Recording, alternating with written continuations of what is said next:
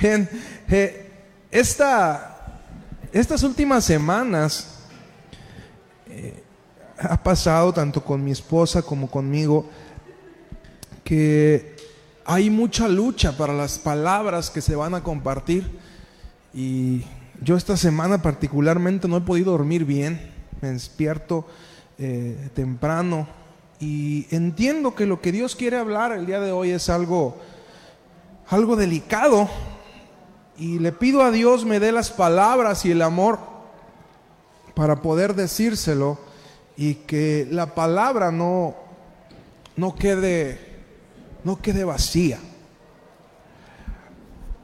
Esta prédica nació, si no estoy mal, el lunes. Fui a llevar a mi hija a su clase de, de ballet y ya de regreso iba por la calle y vi a uno de los jóvenes, bueno, no tan joven, ya está más grande, joven de corazón, dijera Hetze, que es el que los que se encargan eh, en la de la alabanza en la iglesia católica, ahí en Compostela. Iba el muchacho muy feliz, fumándose un cigarrito, iba caminando por la calle y llegó ese, llegó el flachazo de la palabra y vino a mi mente esta pregunta, ¿qué tipo de cristianos me gustaría formar? Y curiosamente nosotros replicamos en otros lo que somos. La mejor forma de que usted puede, eh, la mejor manera en que usted puede formar algo en el otro es cuando el otro lo puede ver en usted. Si usted quiere eh, que sus hijos sean puntuales, la mejor manera de enseñar que sus hijos sean puntuales, ¿cuál será? Siendo puntual yo. Si la mejor manera de enseñarle al hijo a ser obediente ser obediente yo. La mejor manera de enseñarle al hijo que no tenga vicios es si no tengo vicios yo también. ¿Sí me explico? Y cuando esta pregunta venía a mi mente, ¿qué cristianos me gustaría formar? Eh, eh, también viene esta parte de qué cristiano me gustaría ser. O qué cristiano estoy siendo y qué es lo que estoy replicando en la vida de los otros.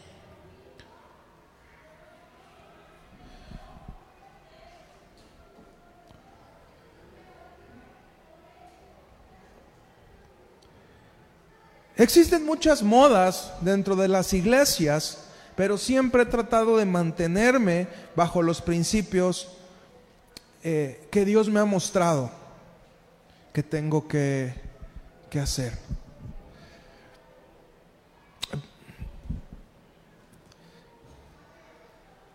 Yo sé que, fumar es perjudicial, por ejemplo. Y no sé si usted alguna vez me ha visto fumando. Yo, sé que nunca me ha visto porque nunca he fumado. Bien, nunca me ha gustado, nunca me ha gustado fumar. Pero ¿cómo me vería yo diciéndole a los jóvenes, no fumen? Y yo fumo.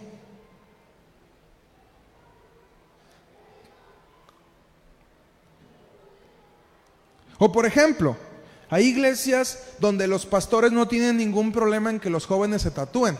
Y yo el otro día miraba a un muchacho de otra iglesia y bueno, sus pastores y sus pastores no tienen ningún problema en que lo haga de esta manera. Pues está bien, es cuestión de él y de sus pastores, ¿me explico?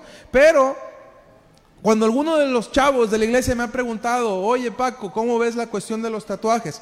Le digo, mira, no vamos a meternos en debates teológicos, pero dentro de mi casa, y cuando digo mi casa, es el lugar donde Dios me ha puesto como autoridad, hay reglas.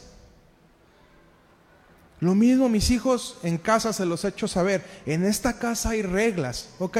Porque Dios me ha puesto como autoridad. Y si en otro lugar te dejan hacerlo, en mi casa no. Porque yo sé lo que quiero formar. Y yo sé que, tener un tatuaje no te hace ni menos ni más cristiano, pero tiene que ver con lo que quiero formar en quienes son parte de mi responsabilidad. Y si yo te digo, no te tatúes, pero yo tengo tatuajes, a decir, oye, pues, espérate. O sea, no estás predicando con el ejemplo. Conozco tatuados que aman a Dios y religiosos que no están tatuados más fríos que un iceberg. Bien.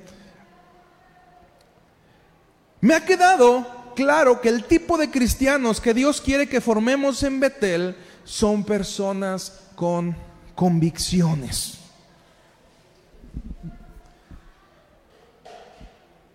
Y como para tener fe hay que tener convicciones, por lo tanto tenemos que formar personas de fe. Y creo no andar tan errado. Dedicamos tiempo para formar en los más pequeños aquellos principios que van a regir sus vidas. Lo que está sucediendo allá arriba no es nada más una clasecita del domingo. Cuando su hijo viene, se presenta en este lugar y está ahí arriba, no está recibiendo solamente la clasecita de un domingo. Está recibiendo principios que van a regir su vida durante todo el tiempo en que sea adulto. Y a veces no valoramos la importancia de lo que está sucediendo allá arriba.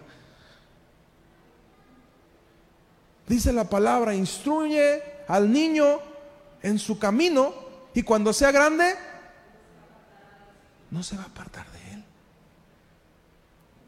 Lo que sucede allá arriba es algo tan, tan trascendente que cuando no dejamos que suceda,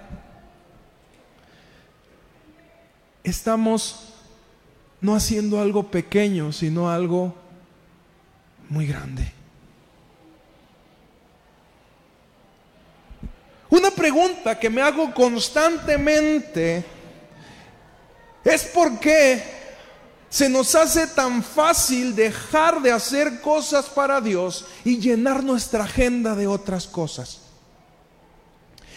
Y si es necesario, si en determinado momento ponemos Dios y nuestros compromisos, ¿por qué siempre el que sale perdiendo en nuestras prioridades es Dios?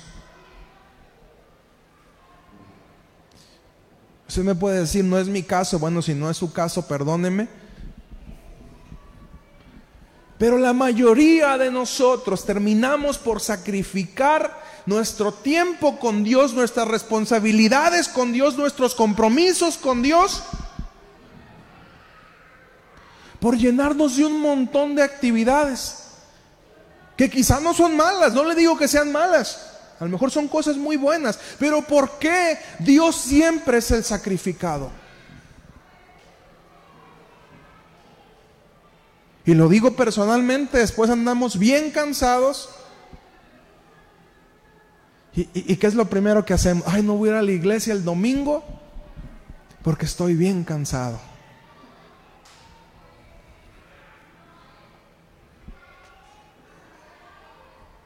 Y yo te diría, entonces, ¿por qué mejor no sacrificas? Si estás tan cansado, ¿por qué no dejas de hacer actividades de lo otro y le das la prioridad a Dios? ¿No crees que la fórmula está desequilibrada? Tenemos seis días donde nos saturamos de actividades y el día de la actividad más importante que es buscar a Dios, lo sacrificamos. Y eso te lo, te lo, estoy hablando desde mi plano personal. Cuando Dios me hace ver esto, me dice, ¿sabes qué? Hay un desequilibrio en tu vida.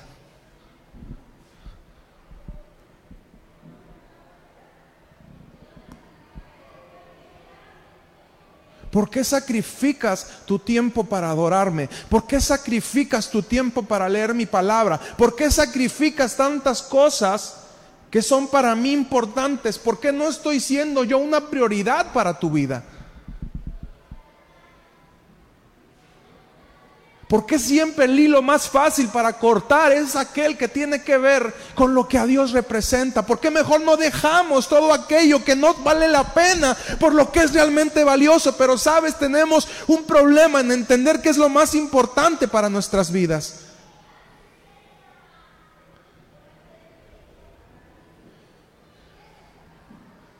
Si estoy cansado, ¿por qué no decido meter un día en mi trabajo y descansar ese día? Y no descansar. El único día que sé que tengo un compromiso con Dios y que estoy haciendo cosas sumamente importantes. Por eso comenzaba con lo que sucede allá arriba. Dedicamos un día y ni siquiera un día porque son dos horas, una clase, una hora a enseñarle principios bíblicos a nuestros hijos allá arriba. Pero tenemos un desorden porque no entendemos que lo más importante en la vida de nuestros hijos no es lo que sucede allá afuera, es la hora que está allá arriba.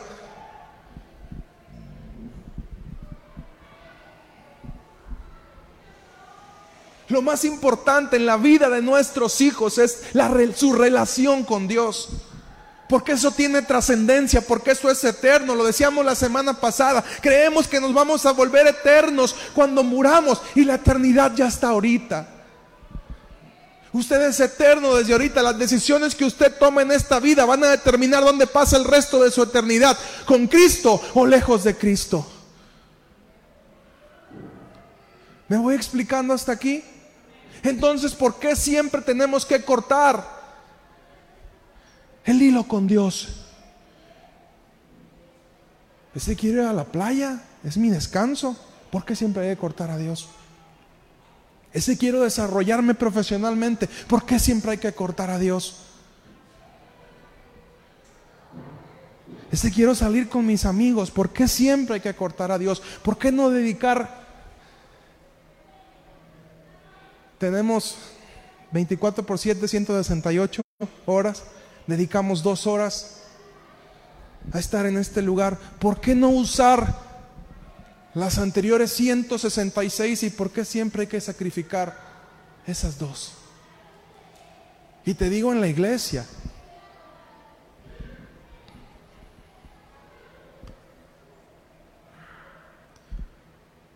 pero créame, durante el tiempo que he sido pastor y el tiempo que he sido cristiano me ha quedado claro que alguien que no tiene ni siquiera responsabilidad de venir a la iglesia, menos tiene la responsabilidad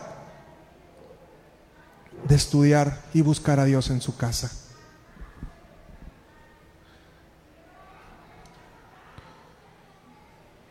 En mi casa, los compromisos que uno hacía eran de mucha importancia. Mi papá siempre me enseñó que lo que, da, lo que le da valor a la vida de un hombre es su palabra. Y me decía mi hijo, si usted dijo que iba a estar ahí, va a estar ahí. Y sabes, en mi casa eh, no era de que, ay, es que me siento mal y no voy a ir a la escuela. Tenías que estar en el hospital casi muriéndote para ir a la escuela con mi papá. Mi mamá decía, al menos en el kinder, mi mamá decía, si no quieres ir, no hay problema. Y platiqué esa anécdota hace algunos días. Yo le decía a mi mamá, no quiero ir al kinder. No vayas, decía mi mamá, es el kinder. Mi tía me decía, ah, ¿no quieres ir? Bien. Ahorita, no, sí, tía, voy. Voy, no se preocupe. Pero durante todo el tiempo que estuvimos en la escuela, en mi casa se me enseñó que los compromisos que uno adquiere hablan de tu integridad como persona, el valor de tu palabra. Y a partir de ahí, el compromiso que yo haga en cualquier área de mi vida, para mí es algo importante. Y algo que, que si lo asumo, tengo que cumplirlo. Independientemente de si hay otras actividades que me resultan más atractivas. Y si me he resuelto a cumplir compromisos que no valen la pena, ¿cuánto más compromisos que tienen una trascendencia eterna. ¿Cómo están tus convicciones? ¿Qué tanto valor tiene tu palabra?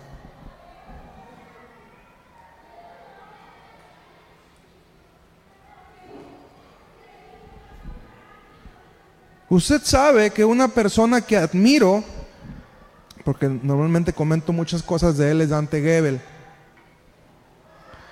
Y algo que, que ha marcado mi corazón de esta persona es que él dice que él puede estar en el otro lado del mundo dando una conferencia, literalmente él puede estar en Argentina el sábado compartiendo Y si tiene que viajar toda la noche, tomar un vuelo toda la noche, para estar en Los Ángeles, en el servicio de su iglesia, lo hace. Porque él hizo el compromiso que a menos que estuviera en terapia intensiva, él iba a estar todos los domingos en su iglesia. Y a pesar de lo que le pueda representar ingresos económicos, trabajo, él ha decidido que aunque esté del otro lado del mundo, va a viajar para estar en su iglesia, en el servicio, cada domingo. Es necesario pagar un avión privado, se paga un avión privado porque hay que estar el domingo en su iglesia.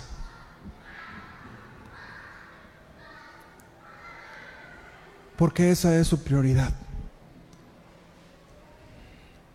Y te hago ahora la pregunta, ¿cuál es tu prioridad?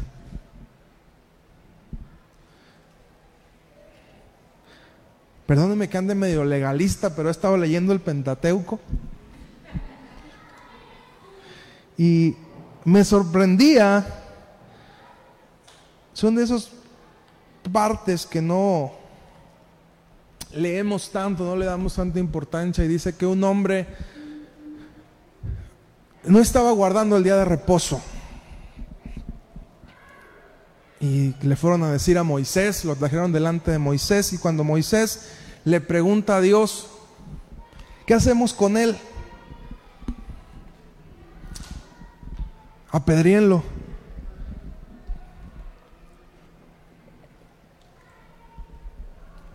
Y dice que, estoy diciendo la Biblia, ¿eh? lo puede usted encontrar en el libro de Números. No recuerdo exactamente la cita, pero está del 14 al 16 por ahí.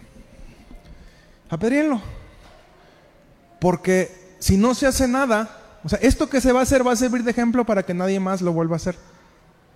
Y si no se hace nada, todos los demás van a hacerlo. Gracias a Dios que vivimos en el tiempo de la gracia, ¿verdad? Que no vivimos en la ley, sino ya, ya estuviéramos todos apedreados. ¿Bien? Pero lo que Dios nos enseña en esta parte es la importancia de saber guardar lo que Él nos ha mandado.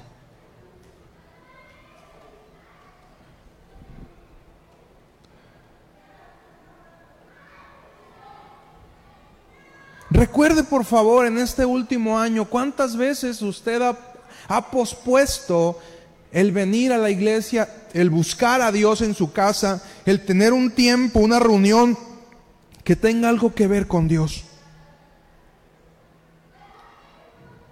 Y a lo mejor usted me puede decir, es que tenía buenas razones, razones de peso para no asistir. Pero algo le voy a decir irremediablemente, en el momento en que usted decidió sacrificar eso por ir a hacer esa actividad, eso se convirtió en prioridad en su vida. Como me la ponga. Es que fue el trabajo. El trabajo fue su prioridad.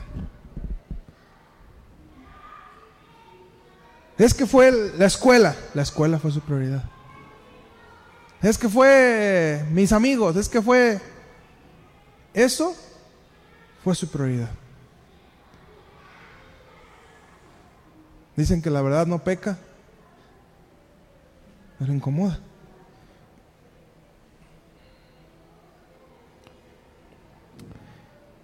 Y eso que ha sido su prioridad lo ha, lo ha puesto antes que Dios.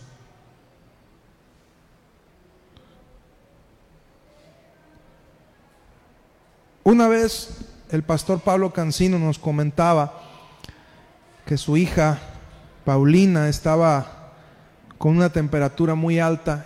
Y ojo que no me quiero ir al otro extremo. Yo sé que si tienen que llevar usted a su hijo eh, porque se está muriendo y lo tienen que llevar, o sea... Pero dice que ese día estaba su hija Paulina con temperatura. Exactamente a la misma hora a él le tocaba ir a, compartir la palabra y le dijo a su esposa, ¿sabes qué, Lulú? El hecho que yo esté aquí no va a ser una diferencia en lo que pase con la niña. Hay que darle su medicamento, pero yo no voy a poner a mi hija delante del enemigo. Y, y Lulú le dijo, pero ¿por qué? Porque si si Satanás sabe que en el momento en que mi hija se enferme, yo voy a dejar de hacer lo que Dios me mande, va a comenzar un ataque contra mi hija, porque va a saber que de esa manera yo voy a salirme de lo que Dios me mandó. Y, y le dijo, hija, perdóname, pero lo que estoy haciendo, lo estoy haciendo por cuidarte, porque no voy a dejar que Satanás te use y, se, y, y te ataque a ti para detenerme a mí. ¿Me explico en lo que, en lo que nos quiso decir? Y dice, en ese momento Satanás entendió que aunque atacara a mi hija, yo no me iba a detener de hacer lo que Dios me había mandado.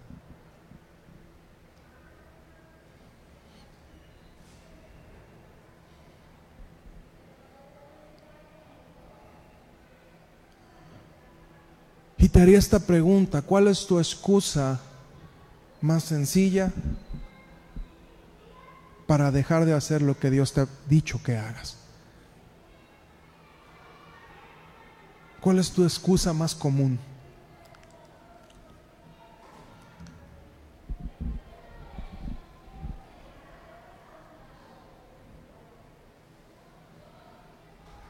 Y usted me puede decir, pastor, es que ir a la iglesia no es todo en buscar a Dios.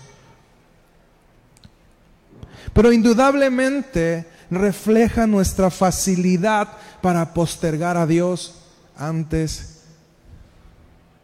con otras actividades, perdón. Hay una palabra que no es tan común en nuestro vocabulario, pero es común en nuestro día a día. Se llama procrastinar. ¿Usted, ¿Usted ha escuchado esta palabra alguna vez? Procrastinar es dejar de hacer cosas que son importantes con otras que no son importantes.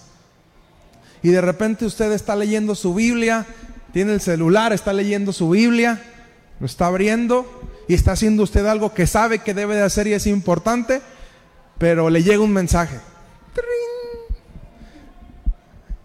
Y usted deja la Biblia y se va a leer el mensaje, acaba de leer el mensaje, contesta a los demás, y ya después abre Facebook, y ya después abre Mercado Libre, y ya después abre el app del banco, y, y pasó media hora y usted procrastinó media hora.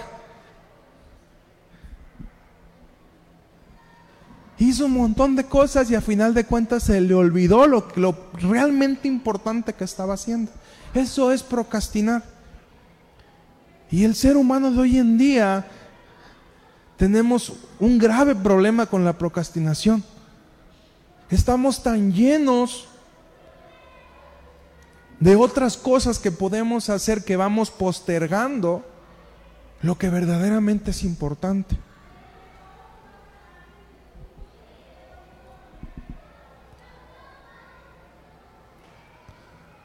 Siempre he creído que aquel que no aparta un día para buscar a Dios junto con sus hermanos, tampoco aparta mucho tiempo durante la semana para buscar a Dios. Y peor aún cuando usted ha asumido un compromiso. Si usted ha asumido un compromiso en este lugar, en otro lugar que tiene algo que ver con Dios, cuando usted falta, usted está faltando a su palabra. Y no está faltando a su palabra con el pastor porque yo no soy nadie, usted está faltando a su palabra con Dios. Yo soy un siervo igual que usted. Si usted falta conmigo no tiene problema. Pero con quien usted hizo su compromiso, ahí sí tiene un problema. Y entre más responsabilidad tiene, también más se le exige.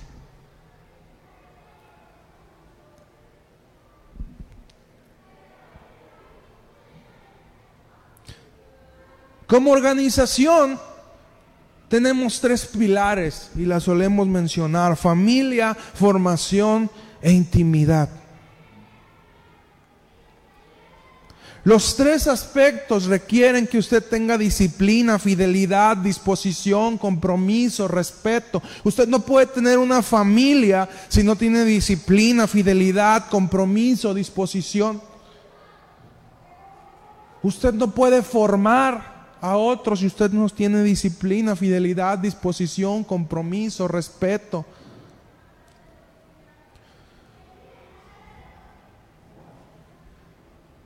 Ni usted puede generar una intimidad sana cuando no existen estos tres aspectos.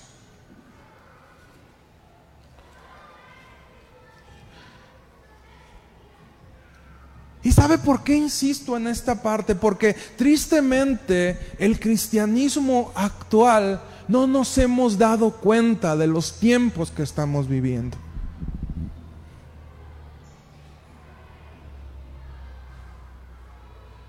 No nos estamos dando cuenta de la etapa que Dios nos está permitiendo vivir. Estamos viviendo los últimos tiempos y créame, cuando yo me paro en este lugar, lo que yo me pregunto es decir, Señor, ¿cuántos de ellos? ¿O cuántos de nosotros? Más bien, vamos a resistir los tiempos que se vienen.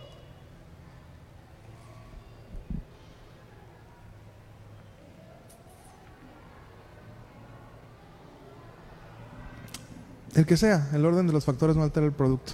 Bien. Quiero ponerle unos unos videitos que me llegaron en la semana. Cristian.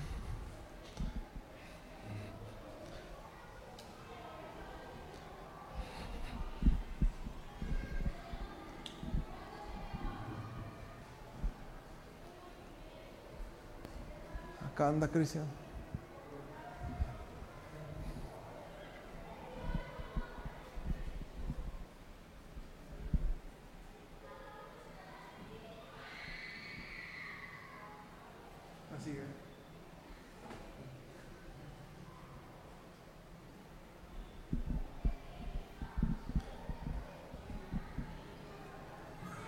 Ahí va, súbele el volumen, porfa.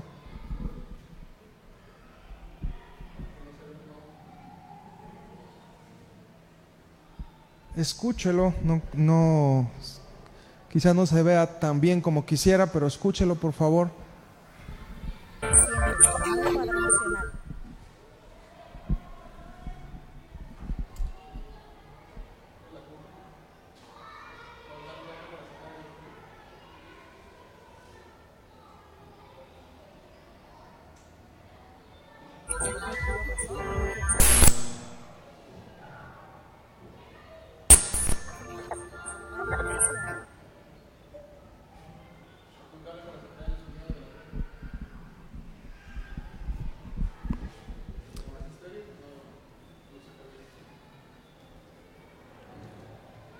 No hay una ya.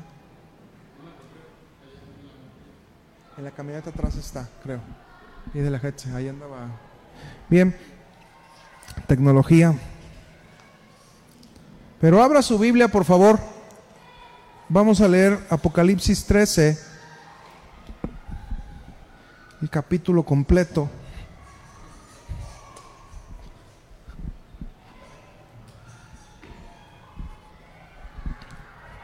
Apocalipsis 13 dice, me paré sobre la arena del mar y vi subir del mar una bestia que tenía siete cabezas y diez cuernos, y en sus cuernos diez diademas y sobre sus cabezas un nombre blasfemo.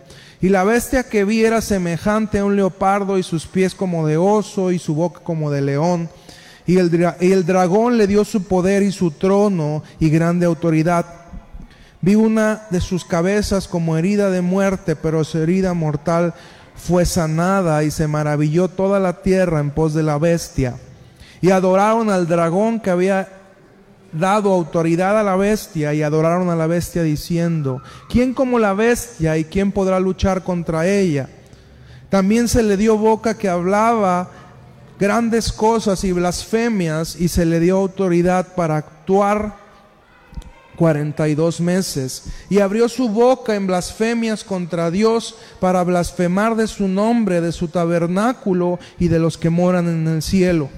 Y se le permitió hacer guerra contra los santos y vencerlos. También se le dio autoridad sobre toda tribu, pueblo, lengua y nación.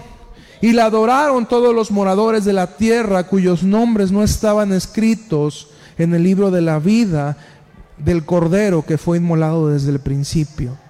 Si alguno tiene oído, oiga. Si alguno lleva en, cautividad, va en cautividad. Si alguno mata espada, espada debe ser muerto. Aquí está la paciencia y la fe de los santos. Después vi otra bestia que subía de la tierra y tenía dos cuernos semejantes a los de un cordero, pero hablaba como dragón y ejerce toda la autoridad de la primera bestia en presencia de ella y hace que la tierra y los moradores de ella adoren a la primera bestia cuya herida mortal fue sanada. También hace grandes señales de tal manera que aún hace descender fuego del cielo a la tierra delante de los hombres y engaña a los moradores de la tierra con las señas que se les ha permitido hacer en presencia de la bestia, mandando a los moradores de la tierra que le hagan imagen a la bestia que tiene herida de espada y vivió. Y se le permitió infundir aliento a la imagen de la bestia para que la imagen hablase e hiciese matar a todo el que no la adorase. Y hacía que a todos, pequeños, grandes, ricos, pobres, libres y esclavos, se les pusiese una marca en la mano derecha o en la frente, y que ninguno pudiese comprar ni vender, sino el que tuviese la marca o el nombre de la bestia o el número de su nombre. Y he aquí la sabiduría. El que tiene entendimiento cuenta el número de la bestia, pues es número de hombre. Su número es 666. Y Mateo 24, no lo vamos a leer completo, te voy dando alguno de los, de los versos. Dice el 5, porque vendrán muchos en mi nombre diciendo yo soy el Cristo y a muchos engañarán y oiréis de guerras y rumores de guerras. Mirad que no os turbéis porque es necesario que todo esto acontezca, pero aún no es el fin, porque se levantará nación contra nación y reino contra reino y habrá pestes y hambres y terremotos en diferentes lugares. Y todo esto será el principio de dolores. ¿Sí sabes quién está hablando en, este, en esta escritura? Jesús. Entonces os entregarán a tribulación y os matarán y seréis aborrecidos por todas las gentes a causa de mi nombre. Muchos tropezarán entonces y se entregarán los unos a los otros y unos a otros se aborrecerán. Y muchos falsos profetas se levantarán y engañarán a muchos. Y por haberse multiplicado la maldad, el amor de muchos se enfriará. Mas el que persevere hasta el fin será salvo.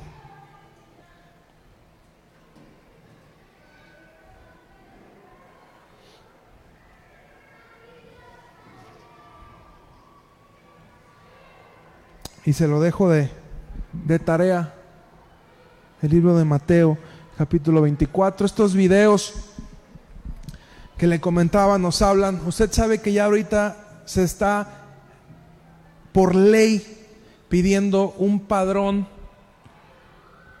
Cuando usted compra un celular, cuando usted adquiere un celular, usted va a tener que dar sus rasgos faciales y su huella digital para un padrón nacional. Se va a tener que poner el iris de su, de su ojo, su cara y su huella digital. ¿Sabía usted eso? Hay gente que se están parando ya ahorita, que están llevando un proceso ante la Suprema Corte de Justicia. Van cinco casos de personas que se han logrado amparar para evitar ser parte de esta ley, la cual se escuda en que es para que la gente que haga cuestiones ilícitas eh, puedan detectarlo rápido, pero yo le haría una pregunta. ¿Usted cree que alguien que está haciendo algo ilícito va a ir a comprar un teléfono al Telcel de, de Plaza Forum? Obviamente no, lo va a adquirir en un mercado informal, en un mercado negro. Y todo esto se presta para un montón de teorías conspirativas. ¿Qué van a hacer con esos datos?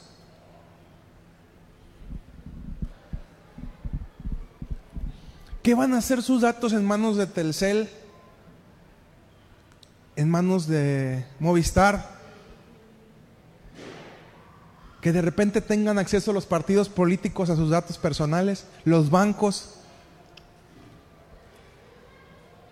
Que de repente haya una operación misteriosa donde se lleven sus ahorros.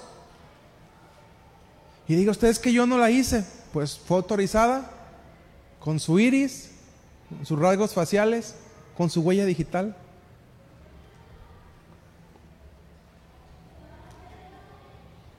Y peor aún, sé que a lo mejor usted le tocó ver en China, por ejemplo, andaban unos drones. Y si usted no traía cubrebocas, se acercaba un dron y le decía que, se pusieron cubrebocas o se fuera para su casa o, si, o se iba a ser acreedor a una multa. ¿Y sabe cómo consiguieron eso?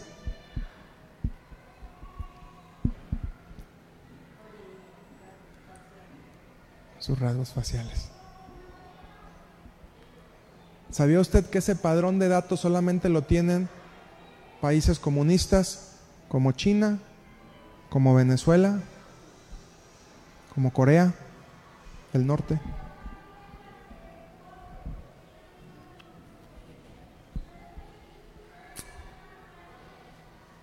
¿Sabía usted que con esos datos lo pueden encontrar en el lugar que usted ande y pueden seguir sus movimientos donde quiera que usted esté?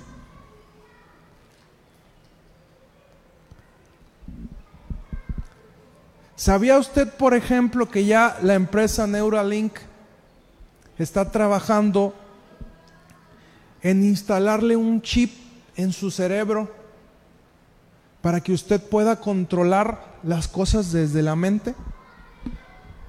Usted ya no va a ocupar sus manos para controlar su celular. Desde aquí, usted va a poder conectarse a su celular y controlar lo que sucede en su celular. Ahorita ya se está haciendo la prueba en monos. Se prevé que el año que entra ya comiencen las pruebas con los seres humanos.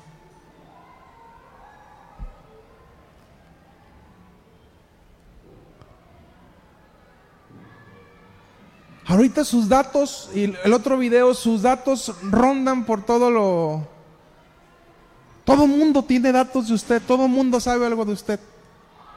Cálele un día, póngase a hablar de un tema, tenga su celular apagado y póngase a hablar de un tema. Ay, es que me gustaría poder comprarme un carro.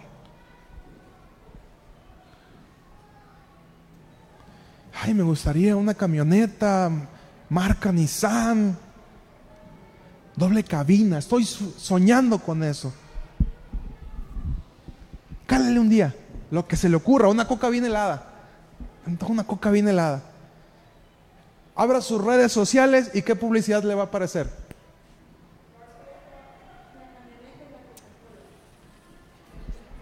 Cálele, cálele. Como decía el de háblele. Cálele un día. Porque dentro de los permisos que usted da en su, en su celular, van un montón de cosas que usted ni se da cuenta porque nomás le ponemos acepto, acepto, acepto, acepto, ya, instálate. Vámonos. Y sus datos están circulando por la red y este video decía, habla una persona de la Pizza Hut ah, y dice, este, me lo mandó mi mamá. y dice, este, disculpe, quiero encargar una, una pizza. Ah, sí, señor, ¿le ofrecemos lo mismo de siempre? Hablo, hablo usted a Pizza Google. No, yo hablé a Pizza Hut. Bueno, es que Google compró Pizza Hut. Dice. Bueno, está bien pues. Este, quiero que me mande una pizza, la misma que encargué la vez pasada. Señor, disculpe, pero me parece que lo que usted necesita es una pizza de brócoli. ¿Pero por qué? Es que eh, nuestra central de datos se, se mezcla con la de salud y su, último, su última revisión me dice que usted tiene problemas de colesterol y triglicéridos. Pues a mí no me importa, usted mándeme la pizza. Discúlpeme, señor, pero yo estoy tratando de ayudarle. ¿Bien? Y así comienza a dar un montón y, todo está enlazado y, y la red todo sabe acerca de usted. ¿Y sabes qué es la cuestión? Que no estamos conscientes del tiempo que estamos viviendo. Le teníamos miedo a la vacuna. Y decíamos, no, nos van a, nos van a meter un chip para para controlarnos y ah, le teníamos miedo a la vacuna, me incluyo. Cuando yo leí esto tuve paz. Cuando dice van a venir este, pestes, y sabe, la vacuna es eso, es una vacuna de una enfermedad que vino y de las más que van a venir.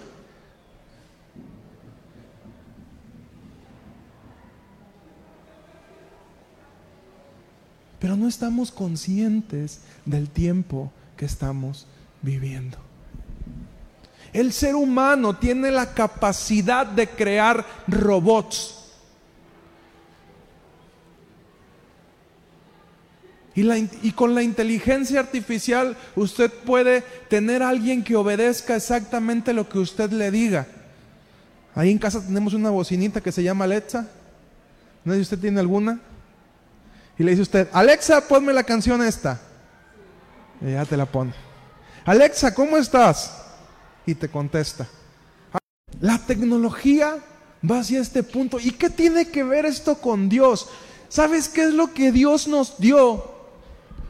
¿Y qué es algo que es lo que menos apreciamos? Nuestra libertad de elección. Nosotros decimos, ay, pues Dios, ¿para qué es así? O sea, ¿para qué ponía esos dos árboles en el huerto del Edén? Si no los hubiera puesto, seguiríamos en el paraíso, ¿verdad? Encueraditos corriendo por las praderas. Pero ¿sabes por qué lo hizo Dios? Porque a Dios le interesaba que si tú querías estar con Él fuera por tu decisión. Y cuando puso esos dos árboles, puso millones de árboles. Y dijo, solamente de estos dos no comas. Pero nosotros como somos bien obedientes, el ser humano, fuimos y comimos de lo que Dios nos dijo. Había millones de opciones, pero fuimos a lo que no. Pero Dios hizo eso porque nos dio la libertad de elección.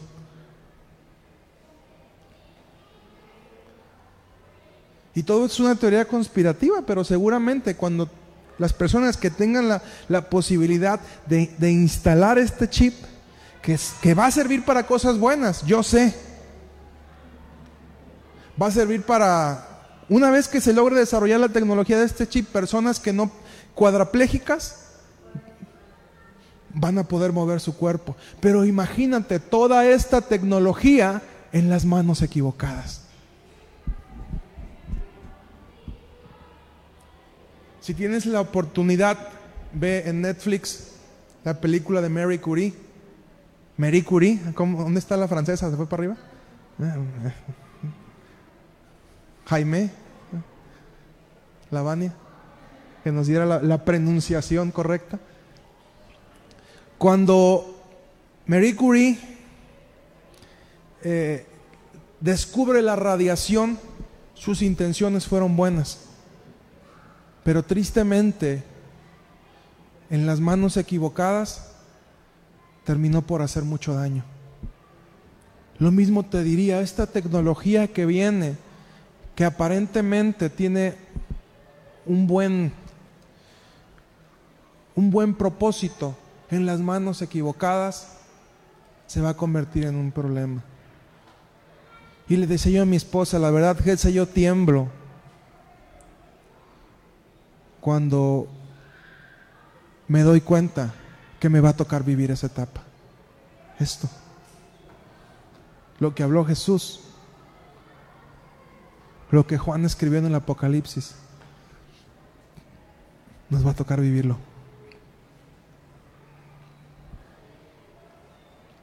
Y te haría la pregunta, ¿tu cristianismo resiste?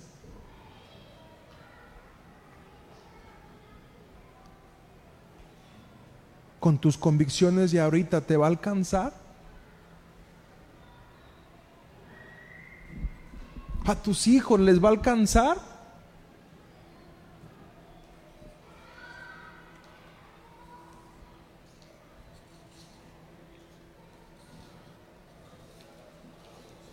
Y la verdad es que Dios sabe que me duele el decir, Señor, a mis hijos les va a alcanzar.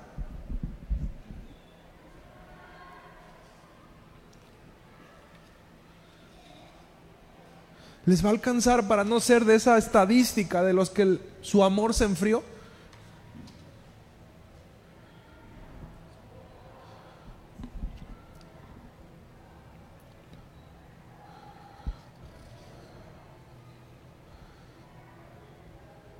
Tu cristianismo está preparado para estos últimos tiempos. O siempre tienes algo más que hacer. Siempre tienes algo más que poner antes que Dios. Va a llegar un momento que lo único que vamos a tener es a Dios. Va a llegar el momento en que lo único de lo que vamos a poder depender es de Dios.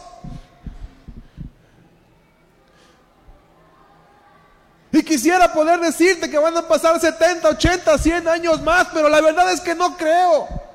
La verdad es que es esta generación, somos tú y yo, esta generación, las que vamos a enfrentar estos tiempos. Y yo le pregunto a Dios si realmente estoy haciendo lo correcto aquí al frente como autoridad para formar en ti el cristiano que va a soportar estos tiempos.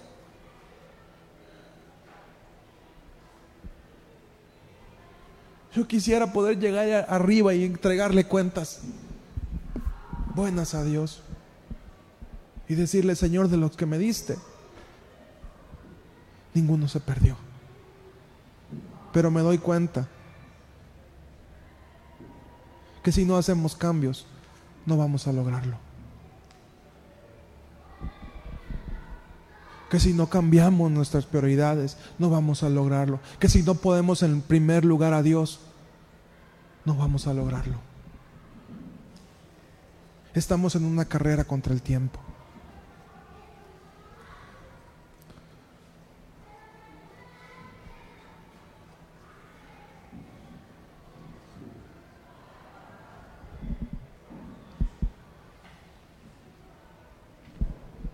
¿Cómo están tus convicciones?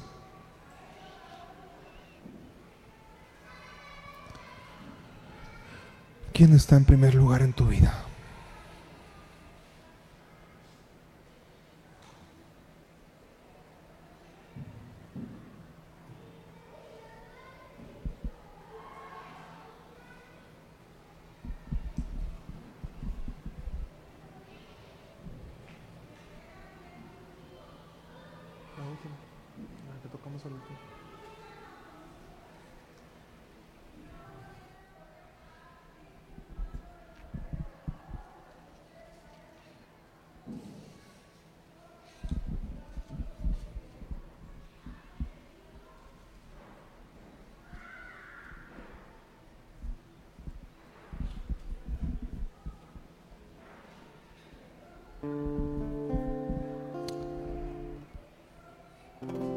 Tardan en comenzar a perseguir nuestra fe. Cada vez somos más anormales.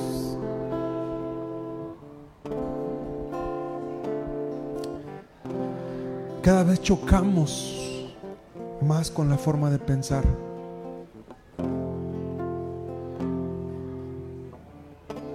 Y no va a tardar el tiempo en que esa inmensa mayoría le vamos a incomodar.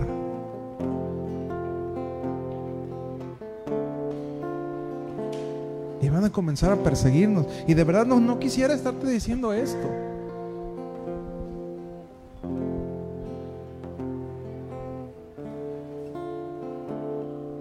Yo quisiera que pudieras vivir el cristianismo maravilloso de los 1900.